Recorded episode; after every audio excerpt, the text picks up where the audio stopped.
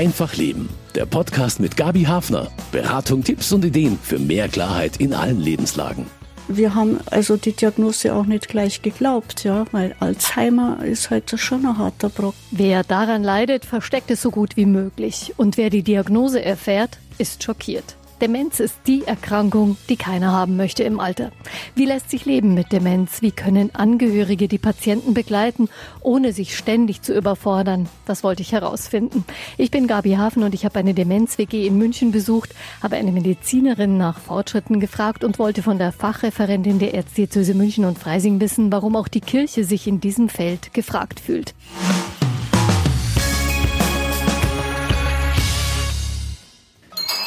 Okay, danke. Eine ganz normale Wohnungstür im Norden Münchens. Nur der automatische Türöffner am Eingang signalisiert, dass hier Senioren wohnen. Eine von zwei Demenz-WGs, die pflegerisch von der Caritas betreut werden. Die neuen Bewohner halten gerade Mittagsruhe. Projektleiterin Gabriele Kuhn führt mich herum. So, die Putzfrau ist gerade durch, durch die WG. Das Ja. macht sie in der Mittagszeit. Die macht es in der Mittagspause, weil da die wenigsten da ist und die putzt immer die Gemeinschaftsflächen. Die haben wir so organisiert, dass das Personal ein bisschen mehr Zeit hat äh, für die Mieter selber. Jetzt gehen wir mal hier durch diese WG durch. Das hier vorne ist der sogenannte Foyerbereich. Hier finden so Sachen wie kleine Gesprächskreise statt. Sie sehen hier, da haben wir so einen kleinen Vorhang, da können wir auch ein bisschen zumindest eine optische Trennung reinbringen. Montags findet hier auch immer eine kleine Gymnastikgruppe statt. Man muss immer ein bisschen unterteilen. Wir haben hier neun Mieter und die sind ja nicht alle im gleichen Stadium. Die haben unterschiedliche Krankheitsfortschritte. Manche sind halt noch mobil und agil und möchten ein bisschen mehr Unterhaltung haben. Und andere, die sitzen nur noch oder können nur noch mit so einem Rollstuhl bewegt werden. Und dann ist sowas Kleingruppenangebot für die einfach zu viel. Aber Sie kriegen mit, da tut sich was und es ist immer jemand anderer mal da und äh, es ist nicht langweilig. Das kriegen Sie wahrscheinlich schon noch mit. Das kriegen die mit und die kriegen die Düfte mit. Die kriegen auch mit, wenn von den agilen Bewohnern mal jemand auf sie zugeht, im Gesicht streichelt, sie anlächelt, da kriegen sie Beziehung mit, da kriegen sie Kontakt. Das ist ganz gut. Was hier vorne auch immer ist, wenn der Friseur kommt, Sie sehen hier den Spiegel, dann sitzen die Damen hier so und warten auf den Friseur. Und die Damen haben hier ihre Zeitschriften können wie beim richtigen Friseur auf den Termin warten, den sie dann in einer halben Stunde oder was weiß ich haben. Genau. Also so ein bisschen Frisiersalon-Feeling reinzaubern. Hier gibt's einen ganz großen, gemütlichen Buffetschrank. Da sind äh, ganz viele bisschen altmodische Hüte drauf, so Trachtenhüte mit Federn dran, Strohhüte. Wir haben da Mieter, die da sehr scharf drauf sind und die einfach immer wieder ausprobieren, herumtragen. Sie sehen da links auch eine Schachtel, das sind so Grußschachteln, dass die einfach was tun können. Die können die Schachteln rumtragen, auspacken, einpacken. In dem Schrank selber sind jetzt ganz viele Spielmaterialien und Unterhaltungsmaterialien drin, die sich die Angehörigen oder die Pfleger holen, um zu einem bestimmten Punkt nachmittags was mit den Personen zu spielen oder zur Unterhaltung. Wenn man sich so einen Hut aufsetzt oder so, oder vielleicht so eine Stoffpuppe da hinten nimmt, da gibt's so einen schönen Stofflöwen, so einen knuddligen und andere Puppen, ist es dann so ein bisschen wie in eine Rolle schlüpfen für die Bewohner oder wie kann man sich das vorstellen? Ja, die machen schon, haben dann oftmals, also sehr weit fortgeschrittene Nützen, das machen wir, das ist dann praktisch oftmals wie ihr Kind. Ja, das können sie dann ein bisschen streicheln, ein bisschen hätscheln. Wobei diese große Puppe, das ist eine, wo man hinten die Hand reintun kann. Und damit kann man dann auch Spiele machen. Da ist extra für eine Spieltherapeutin, haben wir diese Puppe mal angeschafft, die dann mit dieser Puppe die Gruppe aktiviert hat. Also da gibt's für demenziell Erkrankte ganz viele kleine Fenster, mit denen sie in ein anderes Leben zurück können. Kann man sich das so vorstellen? Naja, also äh, die Fenster ist ein ganz guter Vergleich. Ich würde jetzt sagen, die Fenster sind eher in die Gegenwart und oftmals sind sie eher in ihrer Vergangenheit. Oftmals wähnen sie sich, was weiß ich, im Alter von 30 oder 40 Jahren, wo sie so ihre Highlight-Phase hatten, wo sie sich verliebt haben, eine Familie gegründet haben. Das sind oft so die Glanzzeiten im Leben. Da behalten sich viele auf, aber es gibt auch welche, die ganz früh zurückgehen. Und es ist aber dann nicht so, wie das ist permanent so ist, sondern das muss man sich vorstellen. Kennen Sie diese Babutschkas, diese russischen Puppen, ja, die im Glander steckt, genau. Und das sind, das kann man sich vorstellen. In der einen Minute sind sie in der ganz großen Rolle und in der anderen Minute sind sie als Baby und in der übernächsten Minute sind sie in der dritten Puppe und in der über, verstehen Sie, das kann ganz schnell wechseln, je nachdem, was für ein Triggerpunkt gerade angesprochen wird durch Geruch, Geräusch, Mimik, Gestik, Gespräch oder was auch immer immer, können die in der Vergangenheit sein oder können im Hier und Jetzt sein. Also das ist, und es, je nachdem, wie weit ähm, die Krankheit fortgeschritten ist, desto mehr kann das, ist die Wahrscheinlichkeit, dass die Personen in die Vergangenheit sich zurückziehen, immer größer. Also wenn die dementielle Erkrankung sehr weit, weit, weit fortschreitet, dass sie auch Sprache nicht mehr zuordnen können. So wie es beim Baby auch ist. Es kann dann Gestik und Mimik ein Stück weit einschätzen. Die emotionale die Schwingungsfähigkeit, die bleibt erhalten. Also so wie ein Baby erkennt, ich werde anerkannt, ich werde akzeptiert, ich werde geliebt, das können diese Personen bis zum Schluss. Aber sie können jetzt nicht mehr einschätzen, ist es kalt oder und können es nicht mehr verbalisieren oft. Ja, sie drücken das dann aus, weil sie sich schütteln oder weil sie sich unwohl fühlen oder wenn sie Schmerzen haben, dass sie nervös werden oder rufen oder irgendwas machen. Aber wie ein Baby halt auch versucht, sich zu äußern und man muss versuchen, es zu interpretieren. Was könnte es sein? Also die Menschen Direktionen lesen lernen. Ja ist manchmal ein bisschen eine Herausforderung. Und es gibt im Personal durchaus Personen mit Migrationshintergrund, die oft gar nicht so der deutschen Sprache so extrem gut äh, verwurzelt sind. Und die haben sich angewöhnt, sehr auf die Mimik zu achten. Die haben oftmals einen direkteren Zugang als diejenigen, die sich auf die Sprache fokussieren. Jetzt gehen wir hier links rum. In der Demenz-WG ist alles darauf ausgerichtet, den Demenzkranken einen Alltag zu ermöglichen, der sich für sie gut anfühlt. Und das heißt mehr als versorgt sein. 350 Quadratmeter groß ist die Demenz-WG im Norden Schwabings. Zwei Bäder, ein Garten, neun Einzelzimmer, außerdem Gemeinschaftsräume, in denen sich die Mieter frei bewegen können. Zwei Mitarbeiter der Caritas sind immer da. Sie gestalten den Tag zusammen mit den Bewohnern. Und das heißt auch Hausarbeit, erklärt Gabriele Kuhn, die Projektleiterin. Das ist eines der Grundprinzipien hier, dass wir versuchen, den Alltag zu leben. Das heißt, dass die Leute mit eingebunden sind in das, was in so einer Wohnung alles erledigt werden muss. Also wir haben jetzt zwar vorhin diese Putzfrau gesehen, aber die macht nur die Böden. Ja, das, und das heißt die Toiletten, das macht sie. Aber alles andere wird mit den Mietern zusammen sauber gehalten. Das heißt, die, deren Zimmer, die werden mit den Pflegekräften zusammen gereinigt. Die machen das Abstauben zusammen, die machen die Pflanzenpflege zusammen, die machen die Wäsche zusammen, die tun zusammen kochen, die legen die Wäsche zusammen. Also alles, was so im Haushalt zu tun ist, machen sie gemeinsam. So weit sicher manchmal, mh, hm, sicher manchmal eher mühsamer und zeitraubender, als wenn es einfach jemand machen würde. Mhm. Warum ist es für die Bewohner trotzdem wichtig, dass sie da selber die Hand mit anlegen können? Das ist absolut wichtig, weil die dann so das Gefühl haben, sie sind selbst wirksam, wie man so sagt. Und diese Selbstwirksamkeit mit einem guten oder weniger guten Ergebnis, darum geht's ja gar nicht, dass sie selbst tätig sind. Das stärkt dann das Selbstbewusstsein, was bei der Demenz ganz, ganz, ganz wichtig ist. Ja, weil die oft, die merken, dass sie Defizite haben. Sie merken es an den Irritationen des Gegenübers. Sie merken es selber, weil sie die Orientierung verlieren, ob es jetzt im Raum, in der Zeit oder an der Person oder Situation ist. Das spüren die, dass die da in ins Minus kommen, sage ich jetzt mal. Das Und nagt das, an einem. Nagt, nagt am Selbstwertgefühl. Und dann äh, so Sachen wieder ein Stückchen zu machen, wo sie noch Kompetenzen haben und da Anerkennung zu bekommen und Wertschätzung und Dank und passt wunderbar. Es gibt natürlich auch andere, die sagen, warum bin ich die Einzige, die immer hier die Wäsche zusammenlegen muss? Da ich gesagt, ja, dann holen Sie sich halt noch jemanden ran, wenn Sie möchten. Dann versucht es und dann sagt, oh, die haben alle keine Lust. Ja, ich sag, so ist das Leben, gell? Hart, aber ungerecht. Man braucht dann schon zum richtigen Moment auch die richtige Antwort parat, wenn solche Reaktionen kommen. Ja, also wir, wir ich denke, viel hilft Humor. Das, äh, ich meine, wir haben jetzt Personal, die zum Teil jahrelang schon hier mitarbeiten, die die Mieter gut kennen und wissen, auf welche Re Sachen sie gut, wie gut reagieren oder wie sie aus einem etwas frustrierenden Erlebnis leicht wieder abgeholt und rausgeholt werden können. Das sind ganz wichtige Wissenselemente für so eine Betreuung. Ja.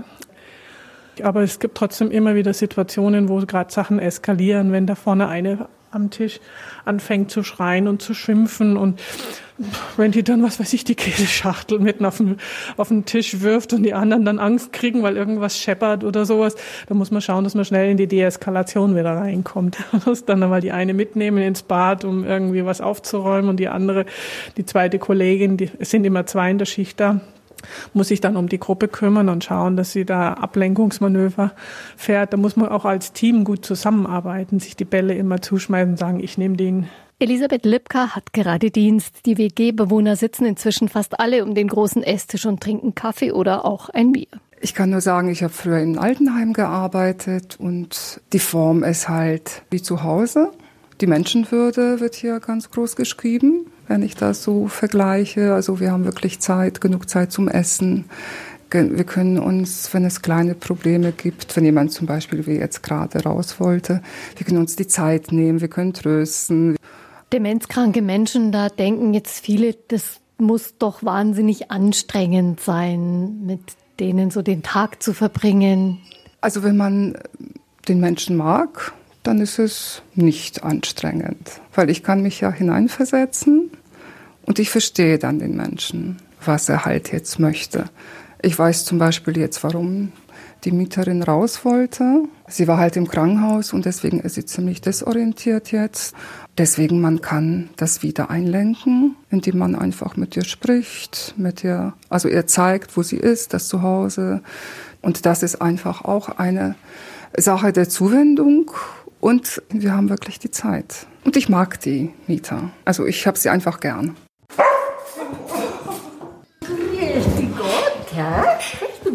Lilly heißt der Hund, der mindestens einmal pro Woche zu Besuch ist in der Demenz-WG. Er wird freudig begrüßt, gestreichelt, auch von Eleonora Berlander. Sie lebt seit drei Jahren in der WG. Das ist meine Zimmer. Mhm. Da ist schön da drin, schön frisch. Ich kann machen, was ich will.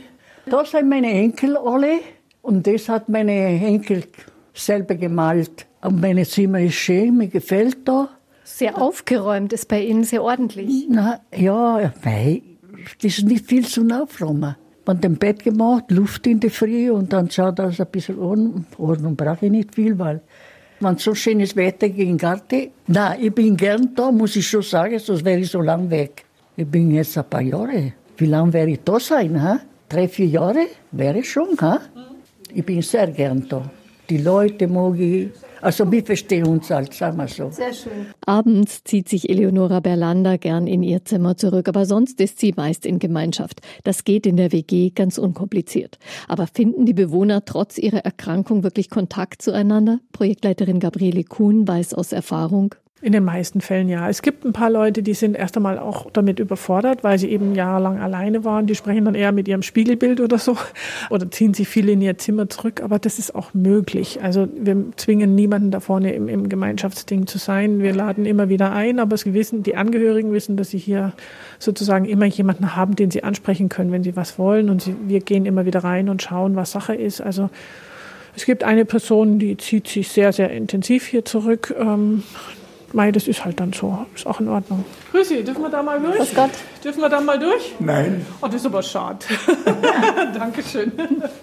Die WG-Bewohner müssen diese Umgebung auch nicht mehr verlassen, selbst wenn die Erkrankung sehr weit fortschreitet und die Pflegebedürftigkeit zunimmt. Das ist das Ziel. Die sollen hier bleiben bis zum Schluss. Also wir hatten jetzt gerade einen Todesfall, die ist jetzt am 14. Februar verstorben. Das Zimmer ist noch leer. Diejenige, die jetzt hier vorne wohnt, die lebt jetzt seit neun Jahren hier und alle anderen etwas gestaffelt, ein bisschen kürzer. Die ist jetzt eine, die wohnt jetzt schon seit achteinhalb Jahren hier, früh betroffen. Das heißt, ihr hat mit 58 ihre Erkrankung gekriegt. Ist im Moment unsere Person, die am weitesten fortgeschritten ist, die auch nicht mehr mobil ist. Die müssen wir zu zweit aus dem Bett heben, kommt dann in so einen großen fahrbaren Stuhl. Besuch können die Bewohner der Demenz-WG jederzeit bekommen. Angehörige haben einen eigenen Schlüssel. Wie geht es Ihnen mit der Herausforderung Demenz? Davon erzählt mir gleich die Tochter von Eleonora Berlanda. Das ist für viele ja dann auch einfach mal ganz gut, wenn sie aus ihrer Einsamkeit wieder herauskommen. Manche haben sich zurückgezogen, weil sie sich im Alltag draußen nicht mehr zurechtgefunden haben. Und die blühen hier manchmal richtig auf, um, wenn sie sehen, Mensch, da gibt's wieder jemand, der sie freundlich anlächelt. Zuwendung ist für Demenzkranke unglaublich wichtig. Eine Herausforderung auch für die Angehörigen. Mein Name ist Marilena Giacomoni und ich bin die Tochter von Frau Belander, die hier in der Demenz-WG wohnt. Seit drei Jahren. Wie lange war da Ihre Mutter damals schon krank? So circa zwei Jahre. Wir merkten halt, dass unsere Mutter immer vergesslicher wurde oder x-mal am Tag uns angerufen hat, um immer wieder das Gleiche zu fragen, auch in fünf Minuten Takt. Und äh, wir versuchten halt dann so gut wie möglich sie zu betreuen. Sie war noch in ihrer eigenen Wohnung, bis halt uns nahegelegt wurde, sie mal da testen zu lassen. Ne? Und da wurde halt dann Alzheimer festgestellt. Ja, und dann ging es eigentlich los. Was machen wir, ja? Wir waren halt tatsächlich auch sehr erst einmal sehr schockiert haben halt versucht, äh, irgendwie eine Betreuung aufzutun, einen Pflegedienst und jemand, der mit ihr auch kochte oder spazieren ging, was sie dazu eigentlich noch in der Lage war. Aber es passierte ja halt immer häufiger, dass sie nach dem Essen dann allein noch mal was kochte, weil sie vergessen hatte, dass sie gegessen hat. Passierte halt, dass der Herd äh, nicht ausgeschaltet wurde. Und äh, viele Dinge, die uns halt dann klar gemacht haben, wir müssen irgendwie was unternehmen, ja. Haben Sie sich da viel Sorgen gemacht? Haben Sie da viel Angst gehabt um Ihre Mutter, dass irgendwas passiert in der Wohnung? Ja, ja, das war eigentlich die große Sorge, eben, äh, dass ihr was passiert oder äh, dass im Haus was passiert, ja, weil man konnte sie ja nicht jede Minute äh, jetzt beobachten. Und äh, ja, wir hatten halt immer nur so sporadisch Betreuung. Und Sie selber konnten jetzt Ihren Alltag auch nicht total umorganisieren, um Ihre Mutter mehr zu betreuen. Ja, genau. Ich konnte ja nicht bei ihr einziehen und sie wäre auch nie zu mir eingezogen. Ja, also das war ganz schwierig. Und da habe ich halt dann äh, im Internet herum recherchiert und fand halt so eine Demenz-WG. Und ich fand das eigentlich total klasse, ja, weil ähm, da kann jetzt meine Mutter selbstbestimmt leben. Ja, sie ist nicht abhängig. Sie wohnt hier in Miete und wird halt Tag und Nacht betreut. Wir wissen, sie ist super versorgt. Ja, wir können in der Nacht schlafen. Wenn wir vorher nicht wussten, wie regeln wir das, was machen wir da? Und ja, also es war halt eine sehr schwierige Situation. Wie war das dann, als Sie Ihrer Mutter das beibringen? Bringen mussten, dass sie jetzt in ihrer eigenen Wohnung oder in dem Haus nicht mehr bleiben kann, dass da eine Veränderung ansteht? Also bei meiner Mutter war das sehr schwierig. Alles war sehr schwierig, dass sie überhaupt jemand in ihre Wohnung gelassen hat, wo halt bei ihr mal sauber gemacht hat oder Fenster putzen oder so Dinge. Ich muss dazu sagen, dass äh, meine Mutter immer sehr gepflegt war. Selbst wenn ihr schwindlig war, musste sie erst einmal ins Bad gehen und mal eine Stunde duschen und so. Und also das macht uns, hat uns alles große Sorgen gemacht. Meine Mutter hat ja auch eine Depression. Also bis heute akzeptiert sie dieses Demenz nicht, das haben die anderen, sie ist halt depressiv. Und da belassen wir es eben auch dabei. Eigentlich wollte sie ihre Wohnung nicht verlassen, aber ich konnte sie überreden, dass sie sich das hier einfach mal anschaut. Sie war dann erstmal zum Café hier eingeladen und konnte die Leute mal äh, kennenlernen. Und dann hat sie sofort gesagt, da gehe ich nicht rein. Ja. Und dann konnte ich sie aber überreden, weil sie wurde dann von der Caritas auf dem Wochenende eingeladen, um sich das mal richtig gut anzuschauen. Und nach diesem Wochenende wollte meine Mutter nicht mehr nach Hause. Ja, musste sie aber. Was hat sie da so überzeugt dann letztlich? Wissen Sie das? Ja, die ganze Gruppe, sie hat sich da gleich befreundet und es war alles so schön, alles gemeinsam. Vorher hat meine Mutter immer gesagt, ich bin allein und ich möchte das auch gern sein und ich brauche niemand. Und da haben wir eigentlich gemerkt, dass sie doch jemand braucht, dass sie vielleicht uns nicht belasten wollte.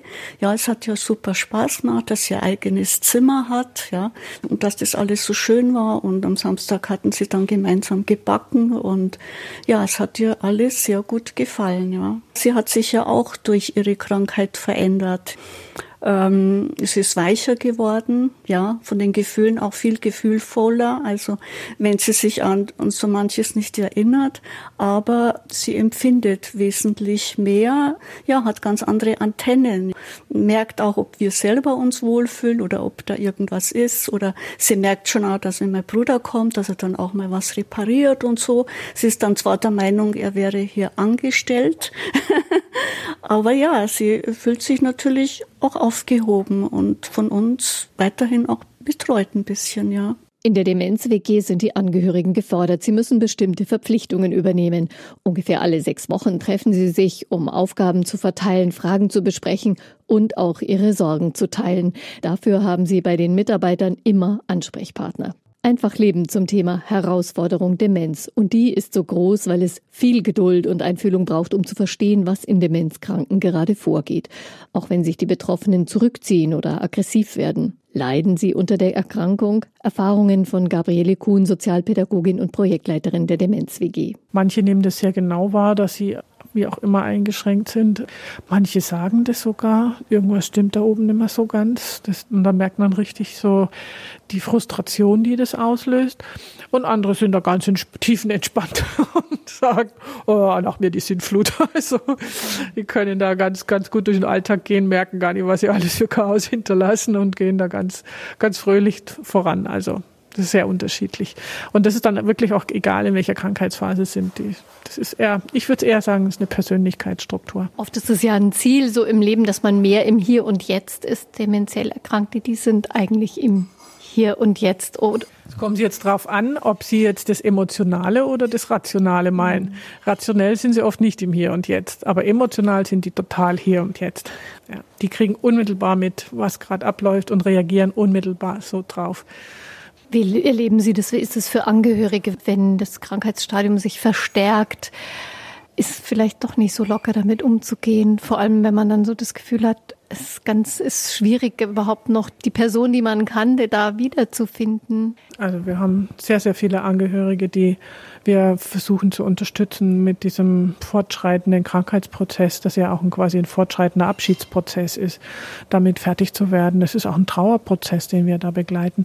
Da ist es sehr gut, dass wir dieses Angehörigengremium oder dieses Selbstbestimmungsgremium haben, weil wir machen da am Anfang auch immer so eine Form von Befindlichkeitsrunde und da können wir dann einfach auch so ein bisschen fragen, wie geht's Ihnen jetzt gerade? Und die können ihre Fragen stellen. Ja, bei meiner Mutter stelle ich jetzt das und das fest. Was bedeutet das und wo, wie kann man das interpretieren? Ja, sie, sie tut immer so rumnackeln, sie ist so nervös und jetzt können wir sagen, ja, sie ist einfach auf der Suche nach. Ja, lassen Sie sie einfach rumsuchen, lassen Sie sie das und lassen Sie sie das. Ja, und dann können sie dann sich auch wieder ein bisschen entspannen und müssen nicht unbedingt ihre Angst hochfahren, sondern können wieder ein bisschen erkennen, dass das vielleicht ganz okay ist, wenn sie rumkroschen und rumnervös werden und dass das auch mit dazu gehört, dass, dass die auch suchen, ja, dass sie auch mit ihrer Krankheit versuchen, fertig zu werden, weil die auch fortschreitet und die müssen das auch ein Stück Stück weit verarbeiten dürfen. Und das fällt den Angehörigen manchmal schwer zu sehen, dass die auch kämpfen. Ja, die wollen immer glückliche, glückliche Demenzpatienten. Aber man muss ihnen auch zugestehen, dass sie mal traurig und wütend und ängstlich sind und das, da die Angehörigen zu begleiten, dass sie das dann auch zulassen können. Das ist ein ganz großer Teil unserer Arbeit auch hier. Das heißt, die Begleitung der Angehörigen gehört mit zum Konzept Ihrer Arbeit. Das ist ein ganz wichtiger Bestandteil und da bin ich sehr froh, dass es dieses Angehörigengremium gibt, weil man da direkt eingreifen könnte. Das ist quasi auch so ein bisschen wie eine Selbsthilfegruppe. Ja, da können die anderen sehen, neue, die dazukommen, sehen, dass Ältere, die jetzt da schon da sind, ähnliche Themen haben, ähnliche Ängste haben, aber vielleicht schon etwas entspannter sind, weil sie schon ein paar Stadien durchlaufen haben, weil sie es schon ein paar Mal erlebt haben. Und dann können sie sich da ein bisschen ein Vorbild nehmen und sagen, es muss nicht alles eine Katastrophe sein jetzt im Nachhinein denke, dass schon lange vorher das sich angekündigt hat. Heute weiß man ja, dass es ja auch immer ein bisschen versteckt wird, dass der Beginn schon wesentlich vorher war. Oft vergeht viel quälende Zeit, bis für Erkrankte und Angehörige klar ist, es geht um mehr als Vergesslichkeit. Die Diagnose lautet Demenz. Wie können Betroffene und ihre Familien mit der Krankheit leben? Welche Hilfe ist die Medizin bei Demenz? Nach neuen Erkenntnissen forscht zum Beispiel auch die Medizinerin Katharina Bürger im Institut für Schlaganfall und Demenzforschung der Uni München in Großhadern. Ich bat sie zunächst mal um eine klare Definition. Demenz ist der Überbegriff. Demenz bedeutet, dass der Mensch an einer erworbenen Hirnleistungsstörung leidet, die seine Alltagstauglichkeit oder Alltagsbewältigung beeinträchtigt und seit mindestens sechs Monaten vorliegt. Da gibt's also, das, unser, die, das ist die Definition für eine Demenz. Das sagt mir noch nichts über die Ursache aus. Es gibt verschiedene Ursachen für Demenz. Die Alzheimer-Krankheit ist die häufigste, etwa 60 bis 70 Prozent. Es gibt auch noch andere Ursachen für die Demenz, zum Beispiel Demenz nach Schlaganfall, Demenz bei der Parkinson-Krankheit und andere seltenere Ursachen. Gibt es auch eine Altersdemenz? Man liest diesen Begriff auch immer wieder, also eine Demenz, die entsteht aufgrund des Alters? Das ist die Alzheimer-Krankheit. Man hat diesen Begriff früher verwandt, weil man sich nicht klar war, dass die Alzheimer-Krankheit so häufig ist. Wie wichtig ist es denn für Betroffene, eine genaue Diagnose zu haben, wenn ein Verdacht auf eine demenzielle Erkrankung besteht? Die Frage stellen tatsächlich viele. Weil jeder weiß, dass man die Alzheimer-Krankheit nicht heilen kann. Und dann stellt sich natürlich die Frage, warum muss ich es wissen? Es ist wichtig, allein eine Diagnose zu haben. Auch die, das Wissen, was für eine Erkrankung führt dort zu Veränderungen, ist wichtig. Denn diese Veränderungen belasten die Partnerschaft, die Veränderungen machen sich in der Familie bemerkbar. Und wenn man es nicht als Krankheit wahrnimmt, führt das durchaus zu Spannungen, zu Problemen. Allein deswegen ist die Diagnose wichtig für die Betroffenen. Gibt auch einen medizinischen Grund natürlich. Und zwar ähm, gibt es zugegeben in einem relativ kleinen Prozentsatz, aber es gibt doch einige behandelbare Ursachen. Faktoren, die eine Demenz verschlechtern können. Und das möchte man natürlich wissen, herausfinden und gegebenenfalls behandeln. Der dritte Grund, äh, dass man eine Diagnose anstreben sollte, ist, dass wenn man dann Hilfen von außen braucht, also wenn man zum Beispiel einen Pflegegrad beantragen möchte, braucht man eine Diagnose. Können Sie ganz kurz schildern, wie so eine Diagnose gestellt wird, zum Beispiel bei Ihnen hier im Institut? Wir hier sind eine Anlaufstelle zur Frühdiagnostik. Zu uns kommen Menschen, die meist vielleicht nur selber spüren, dass sie ein Problem haben, aber im Alltag noch gut zurechtkommen.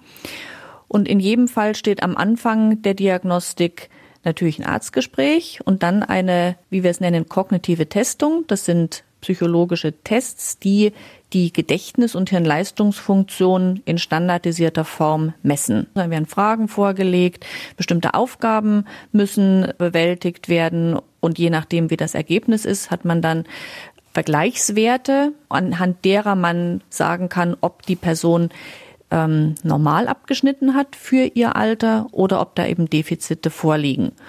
In dem Arztgespräch, was ich schon erwähnt habe, ist es wichtig, sich ein Bild zu verschaffen, was für Probleme liegen vor, wie schwer sind die, wie beeinträchtigen die womöglich schon den Alltag, was nimmt der Angehörige wahr. Es geht darum, eine, um eine körperliche Untersuchung, eine neurologische Untersuchung, einfach um andere Erkrankungen möglicherweise herauszufinden. Dann macht man eine Blutuntersuchung, alles im, zum Thema Ausschlussdiagnostik. Es ist wichtig, dass es Bilder vom Kopf gibt, entweder eine Computertomographie oder eine Kernspintomographie. Und das ist eigentlich das, was man als Muss haben sollte. Wenn Menschen hierher kommen, sich testen lassen, eine Diagnose bekommen, ist wahrscheinlich auch eine angstbesetzte äh, Situation. Wie entlassen Sie dann diese Menschen und ihre Angehörigen?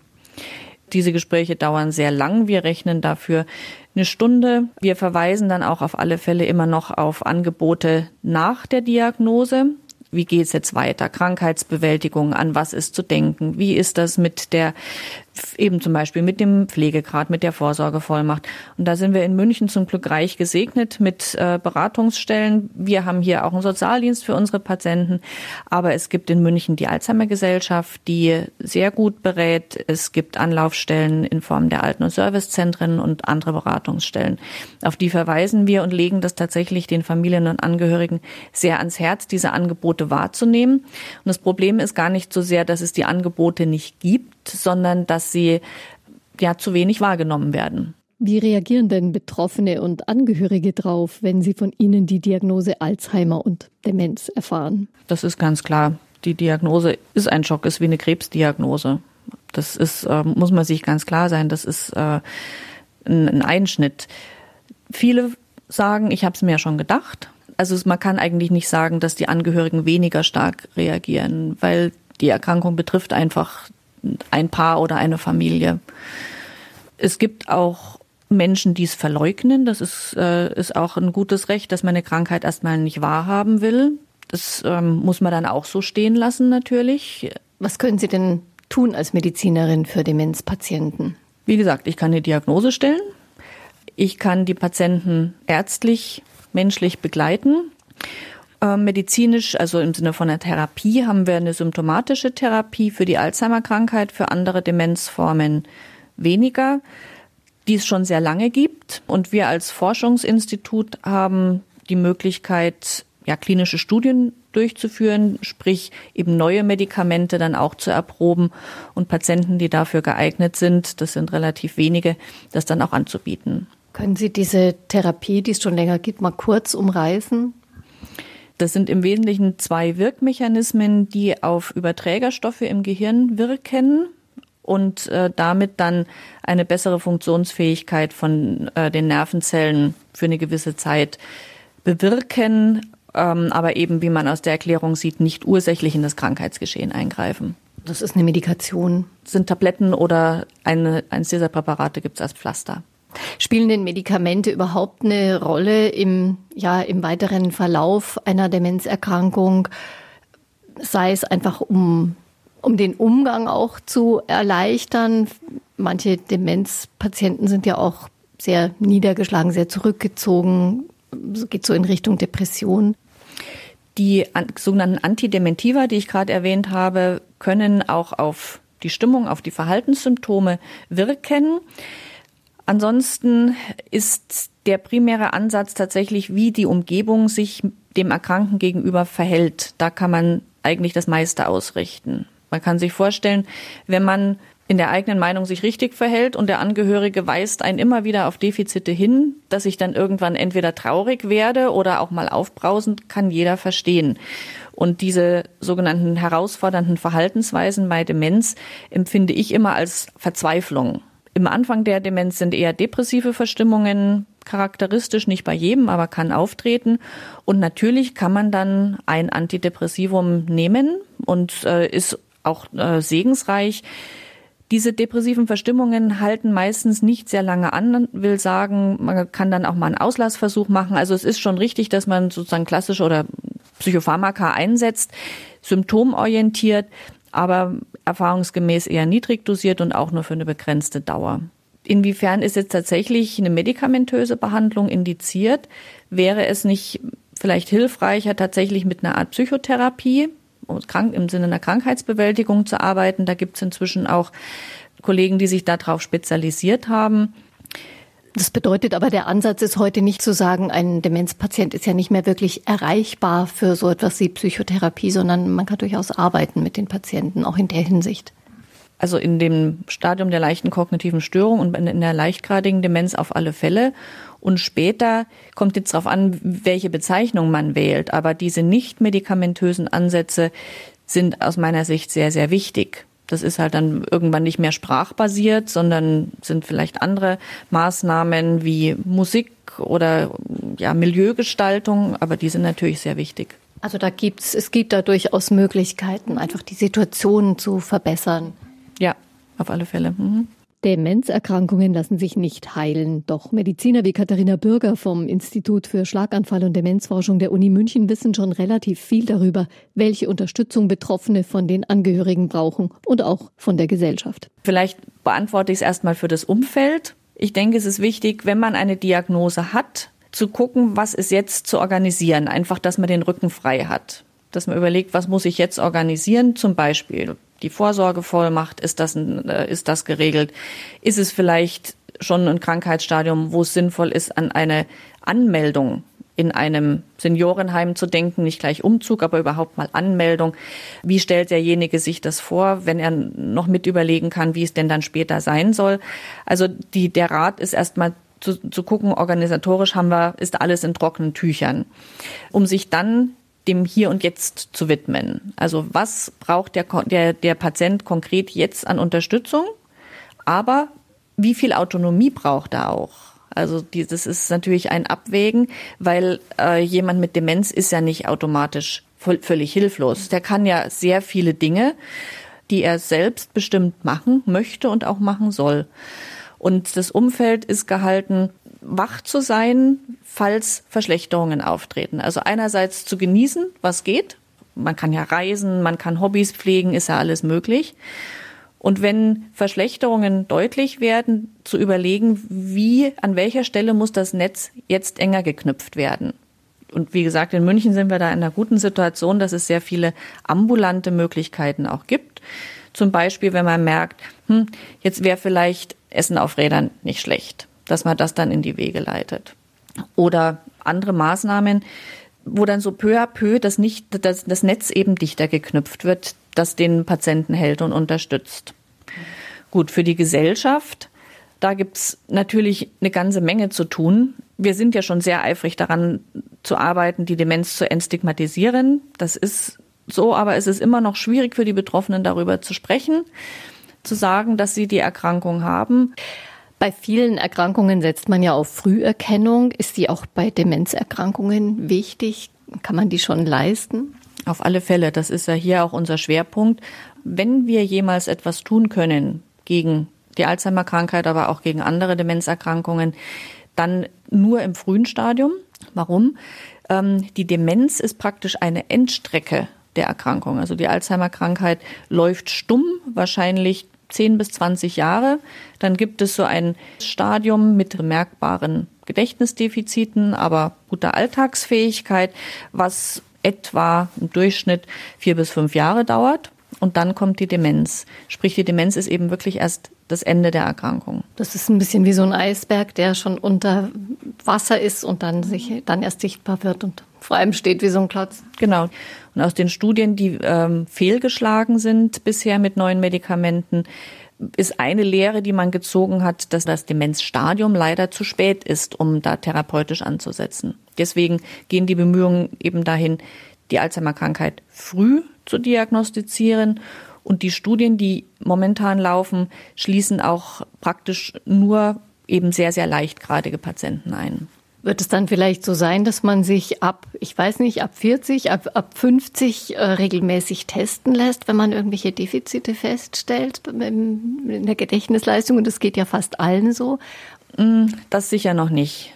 Momentan wäre die Idee, dass man tatsächlich Menschen, die Gedächtnisdefizite haben, dass man die untersucht. Kennt man denn die Ursachen überhaupt? Man kennt die Phänomene, die Veränderungen im Gehirn, man kennt aber nicht den Auslöser. Also das gehört zu den Fragen, die noch offen sind. Das Problem ist, dass man viele Veränderungen bei der Alzheimer-Krankheit kennt und man hat immer diese Amyloid-Veränderungen sind also. Das ist was mit dem Eiweiß? Genau, das also diese Amyloide sind Eiweiße, die haben wir alle in uns, in unserem Körper, in unserem Gehirn. Und bei der Alzheimer-Krankheit werden entstehen bestimmte Bruchstücke, die abgelagert werden. Man kann das Amyloid zwar reduzieren, das hat aber keine klinische Wirkung auf den Krankheitsverlauf. Also es ist noch im Moment noch gar nicht die Erwartung zu sagen, wir, wir machen, wir drehen das um, wir heilen das, sondern es wäre das nächste Ziel ist zu sagen, wir können daraus tatsächlich eine chronische Erkrankung machen, wo man dann vielleicht immer Tabletten nehmen muss oder eine Impfung bekommt oder eine Infusion bekommt und dann wird das auf einem bestimmten Level gehalten. Viele Fragen noch für die Forschung. Unstrittig ist Zuwendung. Menschen, die einem Demenzpatienten nah sind, bewirken viel. Das gilt auch für Pfarreien. Gleich ein Gespräch mit der Fachreferentin der Erzdiözese für Demenz, denn auch die Kirche sieht hier eine Aufgabe. Menschen mit Demenz gibt es in unserer Pfarrei. Also die Menschen sind da und die Menschen mit Demenz gehören in unsere Mitte. Herausforderung Demenz ist unser Thema bei Einfach Leben und auch die katholische Kirche stellt sich diese Herausforderung Herausforderung. Die Erzdiözese München und Freising beschäftigt eine Fachreferentin eigens für diese Fragen. Das ist Maria Kotolek, Theologin und Religionspädagogin und promoviert in Spiritual Care Es sind so zwei Schwerpunkte. Der eine Schwerpunkt ist die Fortbildungen der eigenen Mitarbeiter, also der Seelsorger, auch ähm, der ehrenamtlichen Mitarbeiter in den Pfarreien und zum anderen auch so das Thema in die Gesellschaft zu tragen, auch von kirchlicher Seite her. Mein Schwerpunkt ist die spirituelle und religiöse Begleitung von Menschen mit Demenz und ihren Angehörigen und diesen Schwerpunkt haben die anderen Player, sag ich mal, nicht. Und das ist ein wichtiger Punkt? Ja, ist ein ganz wichtiger Punkt. Denn jeder Mensch ist eigentlich spirituell und man hat auch in ganz vielen Studien festgestellt, dass ähm, Spiritualität und auch Religiosität eine sehr große Ressource sein können. Im Umgang mit der eigenen Erkrankung, wenn der Mensch selber unter Demenz leidet, aber auch ähm, als Angehöriger. Nach Ressourcen zu suchen, wo, wo kann man Kraft schöpfen, wo kann man auftanken, wo kann man durchatmen und das kann im spirituellen Bereich, kann aber auch im religiösen Bereich sein. Bleibt man mal bei den Erkrankten. Lassen sich Demenzkranke denn spirituell erreichen? Ja, auf alle Fälle. Menschen mit Demenz haben erst einmal keine anderen spirituellen Bedürfnisse als wir alle auch. Ein, ein Bedürfnis nach ähm, Teilhabe, ein Bedürfnis nach Wertschätzung, nach Liebe, nach würdevollem Umgang. Das unterscheidet uns keinesfalls. Ähm, es werden im Zuge der Erkrankung letztlich die Zugangswege anders. Giovanni Maio ist ein Medizinethiker, der spricht nicht von Demenz, also Demenz heißt ja ohne Verstand, sondern von Kryptomenz. Er sagt, die Erinnerungen sind ja noch da, es sind letztlich nur die Zugänge zu den Erinnerungen erschwert. Wie steht's da auch mit einem, ja, Sie haben jetzt von Spiritualität relativ allgemein gesprochen. Dazu gehört ja auch so ein Bedürfnis, vielleicht in Kontakt zu treten mit dem Gott, an dem man sein Leben lang geglaubt hat. Kann man das den Menschen auch ermöglichen? Das ist sehr stark vom Demenzstadium abhängig. So, man spricht in der Regel von drei Phasen der Demenz. Die erste Phase ist die leichte Demenz, dann die, die mittelschwere und die schwere. Und in der Phase der leichten Demenz können die Menschen das noch ähm, sich für sich selber artikulieren. Es wird dann im Zuge der Progression etwas schwerer. Doch man kann dann ähm, andere Zugänge finden, vor allem Zugänge über die Sinne bekannte Lieder, bekannte Gerüche, über Berührungen kann man Verbundenheit auch vermitteln. Und wir bieten zum Beispiel auch in verschiedenen Pfarreien immer wieder, wir nennen sie Vergissmeinnicht-Gottesdienste an. Also das sind Gottesdienste für Menschen mit Demenz, für Angehörige, Pflegekräfte, alle, die gerne ähm, zu uns kommen. Und die Gottesdienste sind etwas kürzer als ein normaler Gottesdienst, so maximal 30 Minuten. Und der Schwerpunkt wird darauf gelegt, dass sehr bekannte Lieder gesungen werden fangen Sie, großer Gott, wir loben dich an. Ein Mensch mit Demenz wird mitsingen. Ein Mensch mit Demenz, der kirchlich sozialisiert ist. Und diese Menschen singen teilweise fünf, sechs Strophen. Da steigt ein Mensch ohne Demenz oft schon aus. Also das geht sehr gut. Und auch werden bekannte Bibeltexte verwendet, eher narrative Texte, also so erzählende Texte. Und es geht hier weniger um irgendeine theologische Reflexion. Es geht um einen Zuspruch. Und das brauchen die Leute so notwendig. Ein, ein Zuspruch, auch in der Situation ist Gott da. Und den Zuspruch brauchen die Menschen mit Demenz, aber auch die Angehörigen ganz stark. Und ich mache es bei den Gottesdiensten auch immer so, dass ich den Menschen einen Einzelsegen zuspreche, also mit einem Kreuz auf die Stirn. Das spürt man. Wenn man die Leute anschaut, dann spürt man, dass es ankommt. Und auch für die Angehörigen von Demenzkranken bietet Maria Kotulek Unterstützung. In einem Pfarrverband durchschnittlicher Größe leben statistisch gesehen 140 Menschen mit Demenz. Die Angehörigen dazu gerechnet sind das rund 500 Betroffene. Keine kleine Gruppe. Maria Kotulek, Fachreferentin für Demenz bei der Erzdiözese, setzt auf die Inklusion dieser Menschen. Die Menschen sind da und die Menschen mit Demenz gehören in unsere Mitte. Dieses Bewusstsein muss sich durchsetzen und weniger ah, was kann ich jetzt Besonderes für die Leute tun? Es, es muss uns mehr um eine Haltung gehen, um eine offene, einladende Haltung und die Menschen nicht irgendwie schief anzuschauen, wenn sie sich im Gottesdienst vielleicht anders verhalten, sondern einfach zu sagen, ah ja, die Frau oder der Mann muss wohl eine Demenz haben, aber ist kein Problem. Das wäre so das Fernziel. Und wenn man den oder diejenige jetzt vielleicht kennt, Nachbarn oder vom, vom Kirchgang, dann auch die einfach auch doch mal ansprechen, anlächeln, irgendwie so. Genau, und, und einfach sagen, schön, dass Sie da sind. So dieses offene und einladende, für das sind wir eine christliche Gemeinschaft. Und es trauen sich viele Angehörige mit ihren Betroffenen nicht mehr in den Gottesdienst gehen, weil sie nicht wissen, ob sie schief angeschaut werden. Also sind so besondere Angebote schon auch wichtig, ja. neben dem, dass man versuchen sollte, das ganz selbstverständlich zu. Äh, integrieren oder ganz selbstverständlich zu nehmen. So, das wäre der erste Schritt. Das Fernziel wäre, dass es selbstverständlich wird, aber erster Schritt, denke ich, ist wichtig, dass man auch so Sondergottesdienste, ich mag den Namen nicht besonders, aber spezielle Gottesdienste anbietet. Und Sie haben auch spezielle Angebote für Angehörige von Demenzerkrankten. Ja, ja. wir haben zum Beispiel einen Angehörigenkurs, der heißt X-Kurs. X steht für informativ, kommunikativ, spirituell. Und der schaut in den Treffen ganz stark drauf, wo kann ich als Angehöriger Kraft schöpfen? Wie geht's mir eigentlich ganz persönlich mit der Situation? Weil die meisten Angehörigenkurse, die es gibt, sind eher informativ. Also was ist Demenz? Wie kommuniziere ich? Was, welche rechtlichen Sachen sind wichtig? Und der Kurs setzt vor allem beim Angehörigen selber an und fragt mal nach, wie geht's dir eigentlich?